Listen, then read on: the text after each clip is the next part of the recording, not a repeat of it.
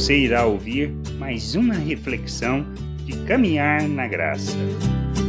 É normal para nós, diante das situações, diante dos problemas, acharmos que Deus nos abandonou e que Ele não exerce a sua justiça e nem cumpre as suas promessas. Nós não somos diferentes uns dos outros e muito menos do que o salmista fala. Lá em Salmo 77, versículos 7 a 9, diz assim: Rejeita o Senhor para sempre? Acaso não torna a ser propício? Cessou perpetuamente a sua graça? Caducou a sua promessa para todas as gerações? Esqueceu-se Deus de ser benigno? Ou, na sua ira, terá ele reprimido as suas misericórdias? Que nós precisamos entender. Podemos passar por momentos difíceis, por lutas, por dificuldades. Podemos passar por um tempo onde nós não compreendemos as coisas, mas temos que entender um detalhe muito importante.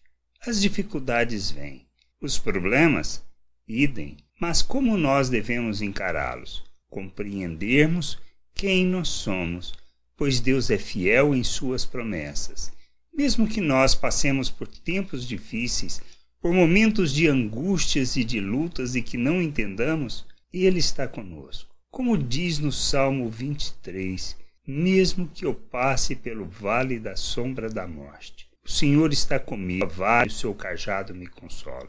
O que a gente precisa entender é isso. Esses momentos existem em nossas vidas não porque Deus deixou de cumprir a sua promessa, mas é para que nós paremos e repensemos a nossa maneira de viver, para que a gente aprenda em toda situação, em todo tempo, em todo momento, revelar e manifestar o nosso Deus ao mundo. Somos chamados para proclamarmos as virtudes de Deus, compreendendo quem nós somos, pois nós somos feitos um novo ser, uma nova criatura, a imagem de Cristo, e é nosso papel e nossa responsabilidade revelarmos Cristo ao mundo em todas as situações, inclusive nos momentos difíceis, e não podemos pensar da mesma maneira que o salmista coloca, pois Deus não quebrou as suas promessas, não deixou de ser benigno e nem deixou de revelar a sua misericórdia.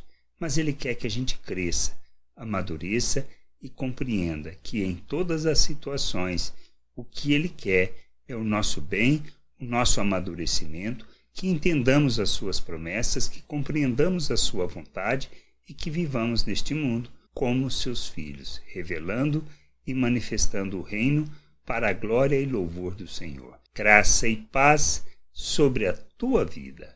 Amém. Não deixe de ouvir outras reflexões de caminhar na graça no agregador de podcast de sua preferência. Procure por Caminhar na graça.